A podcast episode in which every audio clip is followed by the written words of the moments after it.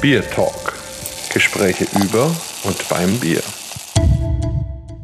Herzlich willkommen zu dem 43. Bier Talk mit einem ganz speziellen Thema und zwar mit dem Thema holzfassgereifte Biere oder wenn man ganz genau ist, geht es eigentlich wahrscheinlich eher ums Holz und um die Fässer und dann um die Reifung. Aber man darf gespannt sein. Unser Gast ist der Markus Eder, einer der letzten Küfer in Deutschland, die das wirklich noch in einem richtig großen Stil betreiben. Am Mikrofon bin ich, der Holger und der Markus. So, Herr Eder, guten Morgen. Herzlich willkommen. Es ist ganz toll, dass Sie da sind und sich für uns Zeit nehmen. Und vielleicht sagen Sie ein paar Worte zu sich selbst und auch zur Firma, damit die Hörer einen Eindruck haben, was Sie so im Tagesgeschäft alles treiben. Ja, sehr gerne. Zunächst mal äh, vielen Dank für die schöne Einladung und Einleitung. Mein Name ist Markus Eder, wie Sie es eben ja schon richtig vorgestellt haben. Ich betreibe mit meinem Bruder hier in Südwestdeutschland, genauer gesagt in Bad Dürkheim, ein Sägewerk, eine Küferei, Tischlereien eine Tischlerei.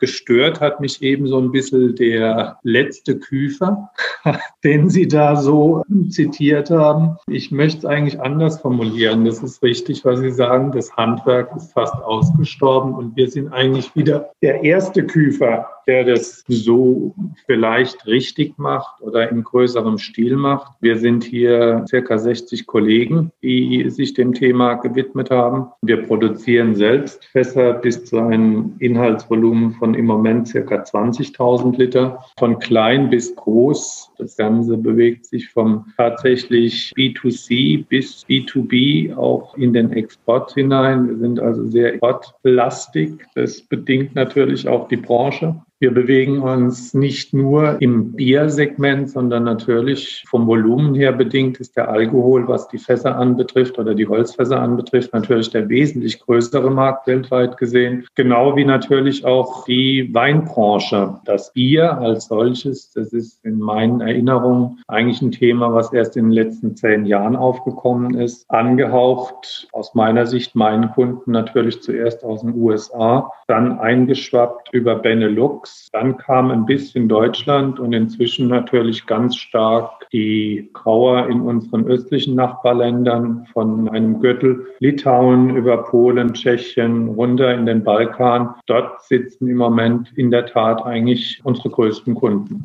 Ich habe Sie kennengelernt in Österreich bei einer Weiterbildung zu dem Thema holzfassgereifte Biere. Und da haben Sie, also weiß ich nicht mehr ganz genau im Wortlaut, aber bei mir ist also angekommen, Jungs, wenn ihr also ein Bier brauen wollt, was nach Nutella schmeckt, ich toaste euch das Fass so, damit das so schmeckt. Ihr müsst eigentlich nur ein Stout reinkippen. Und erklären ja. Doch mal, wie, wie, geht, wie geht denn das? Das ist in der Tat auch so. Und das ist eigentlich keine Zauberei, sondern letztendlich die moderne Küferei heutzutage. Das ist ja ein gewisser Anteil an Mechanik. Das haben wir drauf. Das sind im Gegensatz zum letzten Jahrhundert natürlich moderne CNC-Maschinen, die da mit ins Spiel kommen. Und das mit den Geschmacksvariablen, das ist ja eigentlich das, was es Holzfass ausmacht. Diese Aromenzugabe oder dieses Aromen auf die Holzoberfläche aufbringen, respektive mit den Parametern Temperatur und Zeit, also dieser Hitzebehandlung, versuchen, dieses Holz in seinen chemischen Bestandteilen so aufzuspalten, dass sie da Holzzucker rausbekommen. Und je nachdem, das muss man sich vorstellen, wie so ein Koordinatensystem, XY-Achse, die eine Achse ist die Temperatur, die andere Achse ist die Zeit. Und das kann ich miteinander verweben und kann das in unterschiedlichen linearen Abfolgen abbilden. Und so wissen wir eben, wann ein Aroma wie Schokolade entsteht. Wir wissen, wann ein Aroma wie Rauch entsteht, also die Guajacol. Und ich kann Ihnen sagen, wann ein Fass nach Mandel oder nach Honig schmecken kann. Das darf man sich natürlich jetzt nicht so vorstellen, als dass ich da jetzt in eine Tafel Traubennuss reinbeißt. Das wäre dann wiederum zu einfach. Aber diese Aromenstruktur ist da hinterlegt. Ja. Das ist sehr spannend. Markus, hast du das schon mal gehört? Ja, also dass man einfach ein Fass ein bisschen mit Temperatur bearbeitet und dann meint man, man würde ein Nutella-Glas auslöffeln? In gewisser Weise schon. Also ich habe das zuerst mal so richtig wahrgenommen, als diese Bierquerdenker-Workshops losgingen. Das ist, glaube ich, auch schon über zehn Jahre her. Da wurde am Anfang ja noch darüber diskutiert, ob eine Bierlagerung in einem Holzfass überhaupt reinheitsgebotskonform ist. Ja, genau. Und dann hatten wir, ich glaube, 2013 oder sowas mal in Nürnberg am Dutzenteich einen Workshop, wo sie dann auch da waren, wo wir dann auch Biere verkostet haben und wo mir dann zum ersten Mal auch dieses wirklich große, breite Spektrum bewusst geworden ist, weil es ja um viele Dinge geht. Also einerseits darum, was für ein Holz nehme ich? Ist das vorbelegt? Ist das frisch? Habe ich das mit einer Temperatur irgendwie bearbeitet? War da eine Vorbelegung von irgendwas drin? Habe ich da noch eine Gärung im Fass oder nur eine Lagerung und wie auch immer? Und all diese Komponenten können dann auf das, was da drin ist, bei uns meistens eben Bier, Einfluss nehmen und total spannende, manchmal beabsichtigte, manchmal auch eher zufällige Aromen verursachen. Und das ist eine ganz, ganz eigene und sehr spannende Welt. Also toll. Das war eigentlich diese schöne Zeit, diese Entdeckerzeit, dieses Aufbrechen in neue Geschmacksstilistik. Da sind auch wirklich surreale Sachen gemacht worden, beziehungsweise gebraut worden. Und das fand ich eigentlich das Spannende. Inzwischen sind wir schon wieder da angelangt, dass man versucht, eigentlich diese tollen Sachen, die wir da angefangen haben, dann einfach wieder zu reproduzieren in Form von Cubes. Also zur Erklärung, das sind dann so kleine gewürfelte Fässer, die einfach dann im Tank vorgelegt werden, um so ein gewisses Geschmacksbild zu imitieren, um dann einfach wieder diesen ganzen Preiskampf aufnehmen zu können. Insofern waren das super spannende Zeiten, in der Tat. Ja. Das Stichwort, was da so reinkommt, ist gar nicht so schlecht. Wer möchte denn mit dem ersten Bier beginnen und das dann auch in sich hineinkommen lassen? Wenn Sie mir den Ball so spielen, dann fange ich gerne an. Ich habe heute Morgen aus unserem Weinklimaschrank in dem Büro von meinen Kollegen ein Bier aus der Schweiz mir ausgesucht. Das ist von der Brauerei Pilgrim, also Kloster Fischlingen, ein Imperial Belgian Blonde. Und das war in Rumfässern gelagert, fünf Monate hat ordentlich Alkohol, bringt also fast 15 Volumenprozent mit, ist also kein Bier, wo ich abends so an der Theke gegen den Durst trinken würde, sondern, und das ist eigentlich immer auch mein Credo, also wer mich schon mal gehört hat, der weiß das, dass ich ja immer sage, Mensch, also dieses Craft Beer soll eigentlich sich an die Weintrinker wenden. Die sind ja viel Kummer gewohnt, in Anführungszeichen gesetzt. Nein, sondern die können sehr viel besser das sage ich jetzt bewusst provokant, mit diesem Aromenspektrum umgehen, wie es manche Biertrinker eben können, die, wie sie eben so diese Steilvorlage geliefert haben, eigentlich sich dem deutschen Reinheitsgebot gewidmet haben. Und das macht die ganze Sache spannend. Und hier in meinem Fall, ich hoffe, ich werde nicht enttäuscht so bei dem Verkosten. Ich habe es vor Jahren ja natürlich auch schon mal verkostet. Das Ganze macht es dann natürlich so barock, das macht es füllig, das macht es Ganze überschwänglich in den Aromen, die angeboten werden. Ja, dann trinken Sie doch mal einen Schluck. Also Leute, es ist besser geworden in der Reifung auf der Flasche, als ich das tatsächlich im Kopf hatte. Mhm. Es ist, ja, so wie ich es anmoderiert habe, es ist eine barocke Fülle von Geschmacksaromen, von Süße, von Rum, von dem Hopfen, der also hinten dann im Nachtrunk, sagt man ja bei den Biertrinkern, sich so am Gaumen festlegt. Also es ist wunderbar ausbalanciert. Es hat jetzt auch eine schöne Kühle. Also wir haben das auf Weißweintemperatur gekühlt. Ich habe es ja eben schon gesagt, wir haben das im Weinklimaschrank liegen. Es ist wunderbar. Würde ich also, wenn es jetzt nicht gerade Mitte des Vormittags wäre und ich nicht noch Anschlusstermine hätte, da könnte ich mich jetzt verlustieren an der Flasche. Ist eine 075er Champagnerflasche, also auch von der Anmutung her eine tolle Geschichte. Und auch da, man fokussiert sich so ein bisschen auf das Weinige. Sehr gut. Wir müssen jetzt über zwei Dinge sprechen sprechen. Also ich komme jetzt nochmal zurück zum Wein. Also für mich kann Bier ja mindestens genauso viel wie Wein, wenn nicht mehr. Aber Sie haben natürlich recht. Sensorik muss man trainieren und schulen. Und da sind die Weintrinker uns vielleicht ein bisschen voraus. Aber ich muss sagen, also jetzt gerade Holzfass ausgebaute Weine. Also kann ich mich erinnern, lange, lange Zeit einfach nur Barrikbomben, die alles erschlagen haben. Und da würde ich jetzt behaupten, natürlich auch mit Ihrer Hilfe, haben wir im Bierbereich das von Anfang an etwas besser gemacht und haben darauf geachtet, dass das so nicht passiert. Also das ist das eine Thema, wo Sie bitte noch was zu sagen. Und das zweite Thema ist, erklären Sie doch mal, wieso Weißwein, Kühlschrank und dann Weißweintemperatur. Eigentlich kommunizieren wir ja solche Biere, die eben so stark im Alkoholgehalt sind, dann fast eher bei Zimmertemperatur zu trinken, weil Kälte raubt ja Aromatik. Lassen Sie mich das doch dann gerade als erstes aufgreifen. Die Kälte raubt Aromatik, da haben Sie natürlich recht, aber gerade solche Biere, die so kraftvoll sind, die haben bei Zimmertemperatur was so sattmachendes und sättigendes, dass sie oftmals schon nach den ersten Schlucken ja satt sind und einfach keine Lust auf mehr verspüren. Und das ist genau dieser Vorteil von diesen Weinklimaschränken, die ja in der Gastronomie gang und gäbe sind und in einem ja, gut sortierten Privatkeller fehlt sicherlich kein Klimaschrank, denn wenn ich abends Lust habe auf ein Rosé, dann kann ich ja nicht erst vorkühlen und dann ist der Abend vorüber oder wenn ich einen Weißwein trinken möchte, dann braucht er eine andere Temperatur wie mein Fläschchen wertvoller Rotwein. Ich habe ja keine Lust auf Rosé oder Weißwein. Also ich ja. trinke vielleicht mal zum heiligen Abend ein Glas Wein, um meinen Schwiegervater nicht zu verärgern, aber ansonsten ist mir es zu langweilig. Aber jetzt können Sie gerne weitermachen. Ja, und das ist die Steilvorlage an Sie. Das sollten Sie vielleicht korrigieren, diese kleinen Weinklimaschränke, die man dann auch für das Bier benutzen kann. Die gibt es inzwischen gar nicht mehr mal so teuer und bekommen die in verschiedenen Angeboten bei den Hard-Discountern in einer fairen Qualität. Also nur mal so als kleiner Seitenhieb.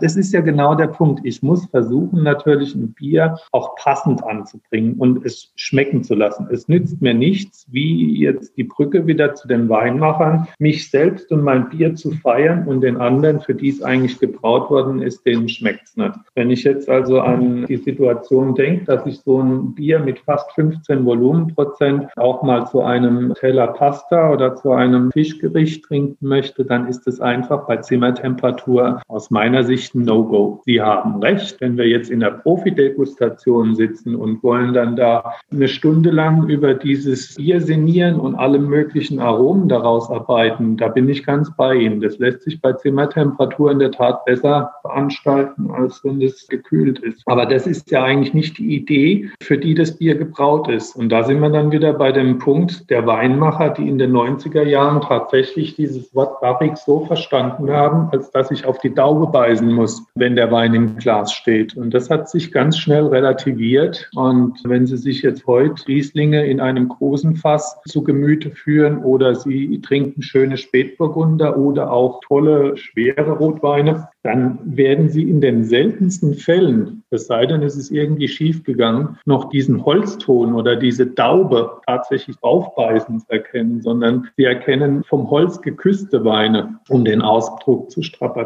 Und das ist eigentlich das, woran wir arbeiten, worauf wir hinaus möchten. Und das ist genau wiederum dieses Spiel mit dem Feuer im wahrsten Sinne des Wortes beim Toasten. Das ist die Kunst, ein Fass so zu präparieren und das entsprechend dann auch in den Einsatz bei dem Weinmacher Weinmacher oder dem Brauer zu überführen, dass es dann genau so schmeckt, dass ich es auch vermarkten kann. Und das ist auch immer mein Credo. Ihr sollt den Wein nicht für euch machen und ihr sollt das Bier nicht für euch brauen und euch selbst feiern, sondern ihr sollt es für den Markt machen, dass es auch verkauft werden kann. Und wenn ich gelinde gesagt für eine Flasche Bier 20 Euro haben möchte, dann muss das verdammt nochmal auch so schmecken, wie ein Konsument es auch letztendlich trinken kann, ohne dass er sagt, um Gottes Willen, das bringt mich ja um. Ja, oder das schnürt mir die Kehle zu. Und das ist genau auch diese Kritik an den Brauern heutzutage. Da geht es eigentlich nur noch darum, kurzfristigen Aroma auf ein Bier aufzubringen, was dann tatsächlich dann auch in diesem Mindesthaltbarkeitsdatumsablauf getrunken werden kann, weil danach fällt es in seine Bestandteile auseinander. Da habe ich auf der linken Seite das Bier, auf der rechten Seite das Holz. Das hat mit der Holzfassreifung nichts mehr zu tun. Der Weinmacher, der hat aus seinen Anfangsfehlern gelernt und der Bierbrauer, so kommt es mir manchmal im Moment vor. Der hat am Anfang vieles richtig gemacht und will jetzt möglichst schnell diese Sache hinter sich bringen. Also diese Reifezeiten von in der Regel mindestens ein paar Monaten, die werden gern übersprungen, indem man jetzt einfach im Tank diese Aromen Holzalternativen vorlegt. Da sind Sie ja selber auch nicht ganz unschuldig dran, oder? Also wenn ich überlege, was es jetzt so alles für Produkte gibt, um diesen Effekt eben zu beschleunigen, von Holzstäben, von Holzwürfeln bis hin zu praktisch zermahlenem Holzstaub sozusagen, den man da reingibt. Ich meine, damit geben Sie denen ja auch die Tools, das zu tun, oder? Der Brauer als solches ist ja ein intelligenter Mensch. Der hat dann natürlich die Steilvorlage aus der Spirituosenindustrie aufgenommen. Diese Produkte werden in der Tat für alle Spirituosen mit eingesetzt, bei denen das die gesetzliche Grundlage hergibt. Wir orientieren uns ja da an der Europäischen Spirituosenverordnung, die im Übrigen eigentlich weltweit Geltung hat, weil jeder, der in Europa irgendwas verkaufen möchte, der muss sich daran orientieren. Und natürlich kann ich dem Brauer nicht verbieten, sich bei uns im Shop Beans, Cubes,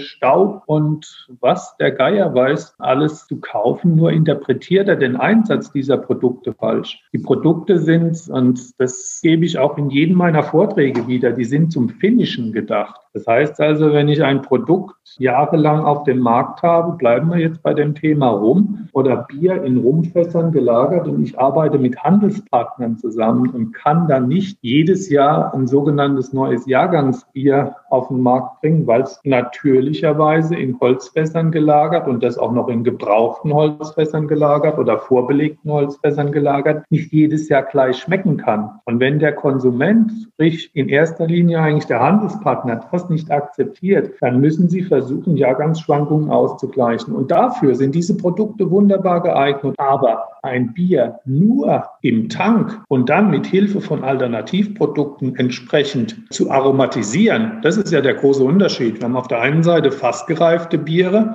wo sich dann also durch diesen Reifeprozess oder die Fasslagerung diese molekulare Struktur innen drin ja verheiratet. Und auf der anderen Seite habe ich dann lediglich im Tank aromatisierte Biere, die dann auch nach ein paar Monaten auseinanderfallen. Das ist der große Unterschied. Markus, stell doch mal dein Bier vor, was, was du dir ausgesucht hast. Das ja, gut, dann mache ich das gerne. Also ich habe da aber auch noch ein paar Anmerkungen dazu. Aber dann machen wir das mal zuerst. Genau, also ich habe mir natürlich auch ein Holzfass gelagertes Bier ausgesucht. Ich muss vielleicht eins noch vorweg schicken. Es ist ja so, Sie haben völlig recht, die Brauer haben, wir mal, in den letzten Jahren sich dazu hinentwickelt, dass der Idealtypus sozusagen das Imperial Stout aus dem Whiskyfass wurde. Und je intensiver diese Whisky- und Holzfassnoten da waren, umso besser war das. Und diese Biere haben dann auch bei vielen Wettbewerben Preise abgeräumt und, und dann haben sich alle so an diesen Standard so herangetastet. Und der ist dann in gewisser Weise ja auch gar nicht so schwer, weil wenn ich einfach ein, ein sehr intensives, aromatisches, sehr starkes Bier braue und das entsprechend mit Whisky und Holz irgendwie zusammenbringe, dann kommt immer irgendwie sowas dabei raus. Und diese Diskussionen hatten wir jetzt auch in den Wettbewerben immer wieder, gerade in den Finals von den Kategorien Holzfassgereifter Biere. Und Gott sei Dank geht da der Trend jetzt wieder mehr dahin zu sagen, es geht wirklich um die Kunst dabei und, und, und darum, Bier und Holzfass wirklich zu vereinen, zu verheiraten, was Neues zu machen, ein spannendes Aroma zu bringen und eben nicht eine maximale Intensität zu haben, sondern eben wirklich ein wohlschmeckendes, interessantes, anderes Bier, was wirklich inspiriert ist von dem, was das Holzfass bringen kann. Und so eine Idee habe ich hoffentlich jetzt auch. Ich habe es noch nicht probiert, ich bin gespannt. Ich habe von Brewdog so eine Special Edition und zwar nennt sich das Cosmic Crush Raspberry und ist im Grunde ein Fruchtbier, Sour Ale, aber eben dann in Rotweinfässern gereift. Und jetzt gucken wir mal, wie das schmeckt. Und das habe ich jetzt auch dem Vormittag geschuldet, bewusst mal eins genommen, was nicht an dieser 10%-Marke kratzt, weil es auch zum Beispiel so ein Punkt ist in den Wettbewerben, dass halt diese meisten holzfassgereiften Biere wirklich immer Alkoholbomben sind. Und das müssen sie ja nicht sein. Also einer, der das sehr gut bewiesen hat in letzter Zeit, ist der Olli Lemke in Berlin mit seiner Eiche. Das ist eine Berliner Weiße auf dem Eichenfass, die eben, glaube ich, mit 1,5 oder 2 Prozent daherkommt und wunderbar das Holzfass repräsentiert. Und ja, jetzt schauen wir mal hier, das hat 4,5 Prozent. Schaut natürlich wunderbar aus. Also da hat man einerseits diese fruchtigen, roten, Beeren, beerigen Noten schon im Auge mit einem leicht getönten Schaum und es schimmert auch schon so ein bisschen dieses Rotwein-Holzfass-Thema durch. Also es ist nicht mehr ganz so frisch fruchtig, sondern schon ein bisschen so leicht bräunlich eingetönt. Das riechen wir mal. Ah, ja, schön. Als ganz Ganz schön ähm, die Himbeernoten in der Nase, bisschen Minze und bisschen auch so, so marzipanige Töne. Und dann kommt so drumrum tatsächlich weiniges Holzfassaroma. Ich probiere mal.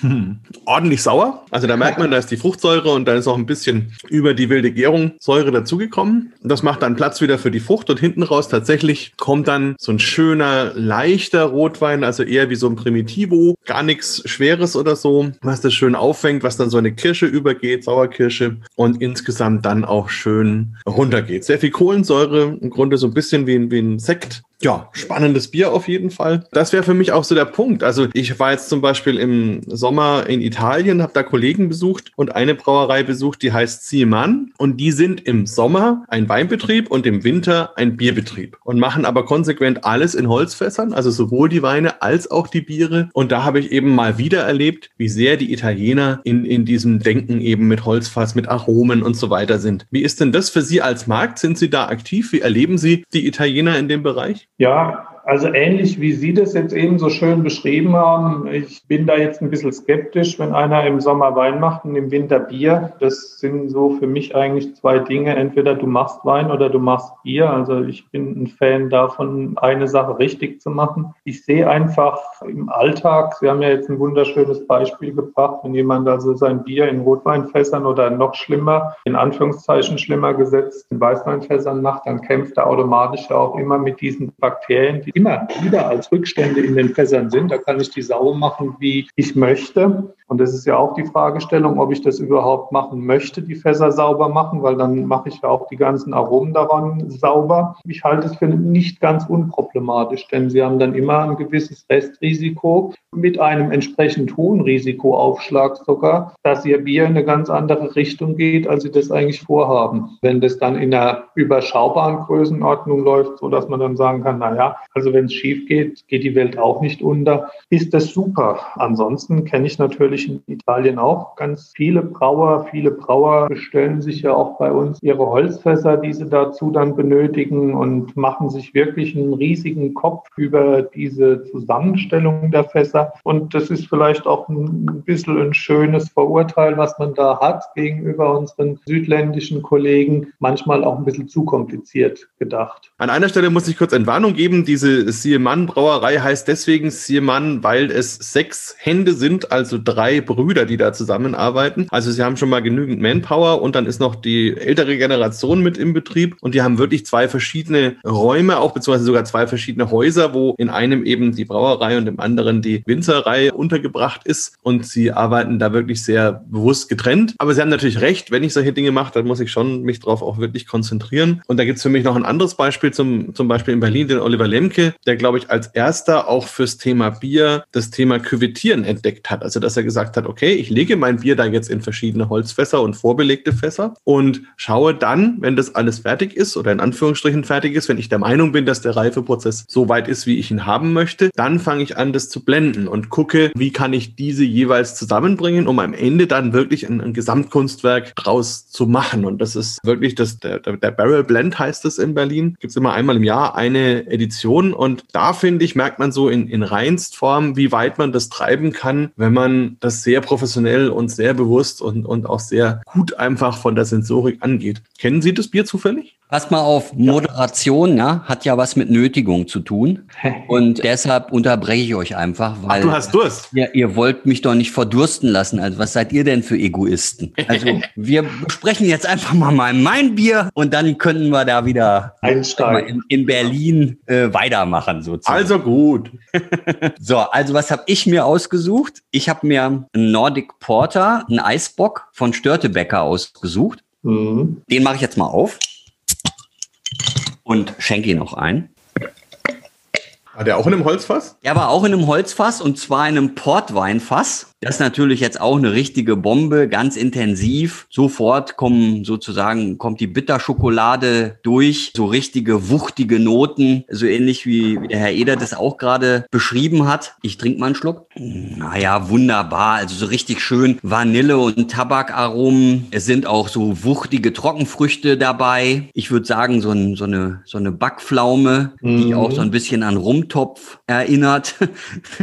und das ist die große Gefahr im Übrigen Übrigen bei solchen Bieren, ne? dass du dann so eine Rumkugel oder einen Rumtopf hinten rausbekommst. Ja, ja. Aber Entschuldigung, ich wollte Sie nicht unterbrechen. Es ist auf jeden Fall ein komplexer Geschmack, den ich jetzt hier schmecke. Und dazu dann noch die Farbe und die Schaumbildung, also richtig tief schwarz und so eine richtig tolle, schöne Schaumbildung. Und mir geht's wie Ihnen, Herr Eder, also schade, dass es vormittags ist, weil mit dem Bier könnte man jetzt in aller Ruhe einfach weitermachen genießen und darüber nachdenken, wie schön doch das Leben ist. So, jetzt gehen wir zurück in deine Welt, Markus, Berlin und wenn du vielleicht noch mal daran erinnerst, was du gerne wissen möchtest. Anna, ich hatte einfach nur die ganz kurze Frage gestellt, ob er vielleicht den Barrel Blend von Lemke kennt. Ja, sicher kenne ich den. Ich kenne sowohl den Olli wie auch den Barrel Blend. Sind natürlich jetzt auf dieses Beispiel eines Leuchtturmprojektes eingegangen. Der Olli Lemke ist sicherlich einer der besten, genau wie es der Jens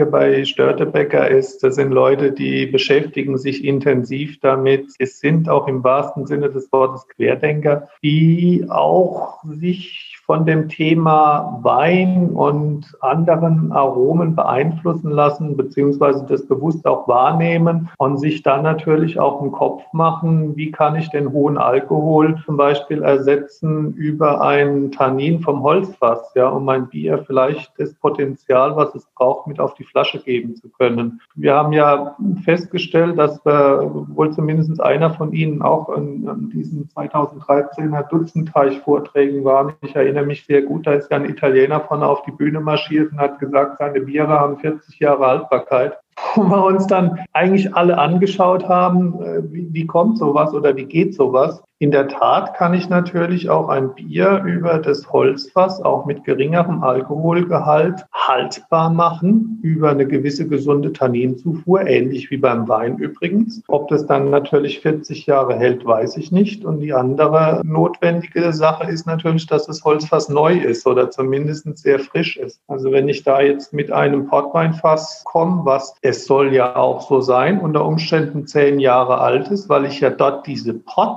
Pottweinaromen suche, dann bringt dieses Fass natürlich nicht dieses Potenzial mit. Wenn ich jetzt mit einem neuen Fass arbeite, was ich dann einblenden kann in so eine Geschichte, dann gehe ich natürlich mit einer ganz anderen Tanninhaushalt daran und Tannine macht die Sache haltbar. Und dann kann ich auch natürlich den Alkoholgehalt nach unten fahren. Ich würde nochmal zu den Anfängen zurückkehren, weil ich finde so wichtig, dass man auch nochmal das Thema Holzfass auch so Brau- oder Bier historisch betrachtet. Also in München gibt's ja Brauereien, die man kennt. Und hier ist es ja auch immer noch Tradition, eben den klassischen Holzfassanstich eben vorzunehmen. Es sind dann eben in der Regel 30 Liter Fässer, die von innen ausgepicht sind. Da gibt's hier in Leim gibt's die Familie Schmid, die eben dieses Handwerk immer noch betreibt und in erster Linie dann die Fässer auch repariert und auch baut. Wie ist denn das? Also wenn so ein Holzfass dann gepicht ist, dann meint man ja immer, also das schmeckt ja noch besser. Also da gibt's eben die Flasche und dann gibt's das frisch gezapfte Bier. Aber wenn das dann wirklich aus einem Holzfass kommt, das ist ja das Genialste. Und eigentlich ist doch durch das Auspichen gibt's doch gar keinen Kontakt mehr zu dem Holz. Also kann man das erklären, Herr Ida? 1970 zum Beispiel hat ein Bier aus dem Holzfass oder ein Bier generell anders geschmeckt wie heute. Warum? Weil es noch zum größten Teil aus diesen gepichten Holzfässern gekommen ist. Und dieses Pich oder dieser Harz, der hat ja auch eine gewisse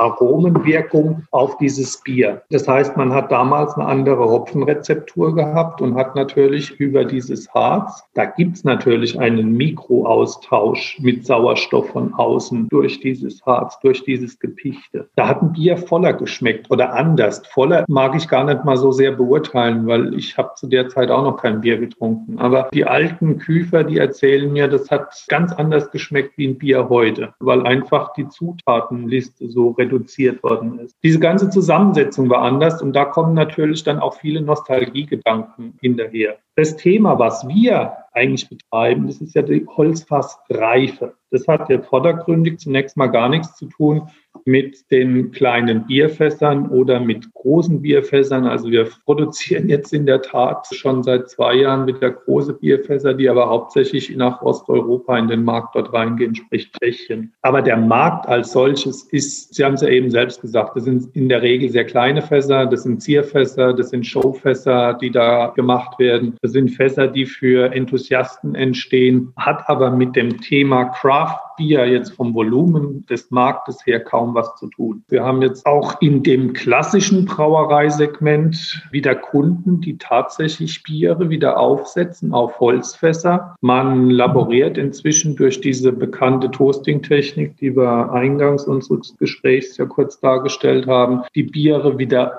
ohne diese Pich- oder Pechschicht innen drin in Holzfässern auszubauen. Der Brauer hat im Kopf diesen Sprung genommen, dass also auch ein bisschen Sauerstoff von außen dazukommen darf, ohne dass das Bier schlecht wird. Ich glaube, das ist die neue Interpretation von der ganzen Geschichte. Ja, da kommt mir noch eine andere Frage. Also ich habe gerade noch mal nachgedacht. Das war, glaube ich, damals der Agostino Arioli mit seinem Captain Herlock hieß, glaube ich, dieses Bier, was er vorgestellt hat in Nürnberg mit den 40 Jahren Haltbarkeit. Und ich habe das mit der Sandra Ganzenmüller neulich mal eine Flasche verkostet. Und wir haben festgestellt, so ganz mit den 40 Jahren kann man das vielleicht nicht sehen, weil die Biere eben doch abbauen. Aber was mich interessieren würde, Sie haben ja erzählt, es gibt jetzt viel diesen osteuropäischen Markt. Und ich frage mhm. mich, was, was tun die denn in die Fässer rein? Also sind es dann Imperial Stouts oder gibt es da auch regionale Bierstile oder, oder Weinhybrid-Geschichten oder sowas? Was gibt's, was kann man sich da vorstellen? Also da wird eigentlich die ganze Litanei gespielt oder die ganze Klaviatur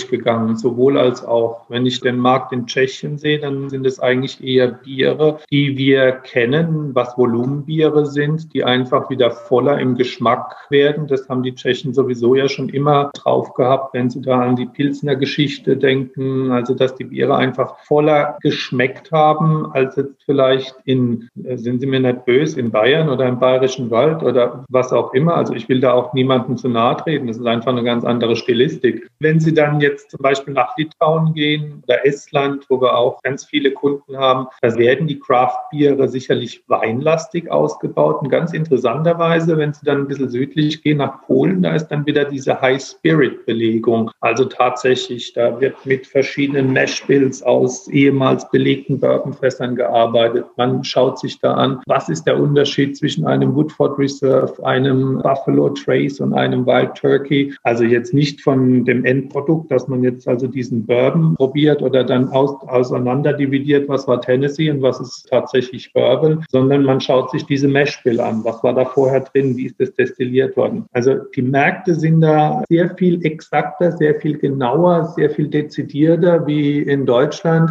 Das sehe ich ja jeden Tag, wo dann einfach der Unterschied gar nicht mehr gemacht wird. Was ist das eigentlich für ein Bourbonfass? Sondern da geht es um, ah ja, ein belegtes, ein vorbelegtes Bourbonfass mit ganz frisch und noch feucht innen drin. Ja, das, das ist eigentlich das Nonplusultra. Aber was dahinter eigentlich steckt, wird wenig beleuchtet. Das ist für mich eigentlich der große Unterschied. Es ist ja auch nochmal eine Frage, also auch die Holzsorte, also deutsche Eiche, französische Eiche, amerikanische Eiche, dann der Transport auch, oder? Also da sind Sie auch spezialisiert und, und bieten da viel an Dienstleistungen auch an, ja? Ja, das ist richtig. Also das ist ein riesiges Thema geworden. Es gibt Situationen, wo wir tatsächlich mit Kühltransporten durch ganz Europa fahren, um Fässer auszuliefern oder von unseren Lieferanten herzuholen. Also wir haben eine eigene Logistikabteilung hier sitzen. Das ist manchmal auch gar nicht so einfach. Container, wenn Sie jetzt gerade sagen, also USA, das ist ja relativ einfach, aber wenn Sie dann jetzt in Mexiko Tequila oder Mezcalfässer zu laden haben und dadurch drei Klimazonen müssen oder diese Fässer jetzt wie gerade im Moment in einem Auftrag nach Indien gehen oder nach Indonesien, wo sie einfach mit den Witterungsumständen, sprich Temperaturunterschieden arbeiten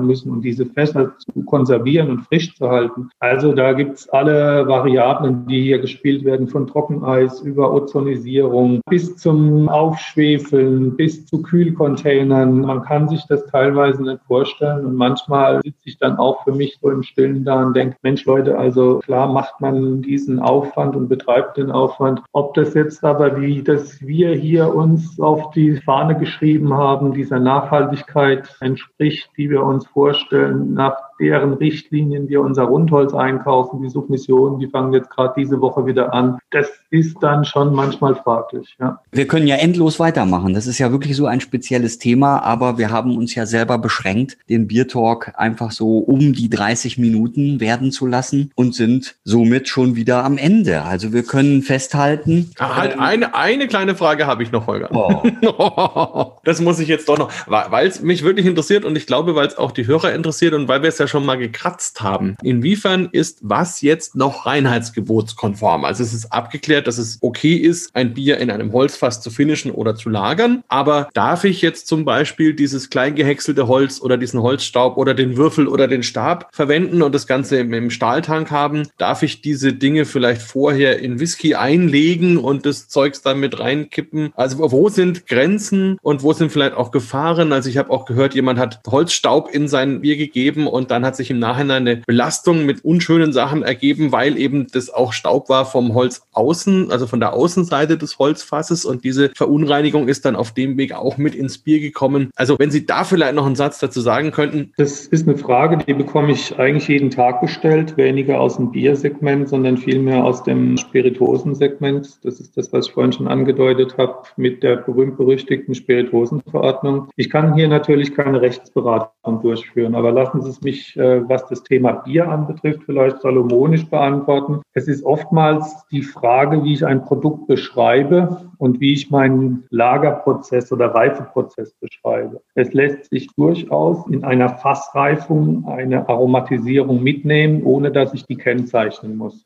Okay, und ich wollte bewusst diese Pause jetzt einlegen.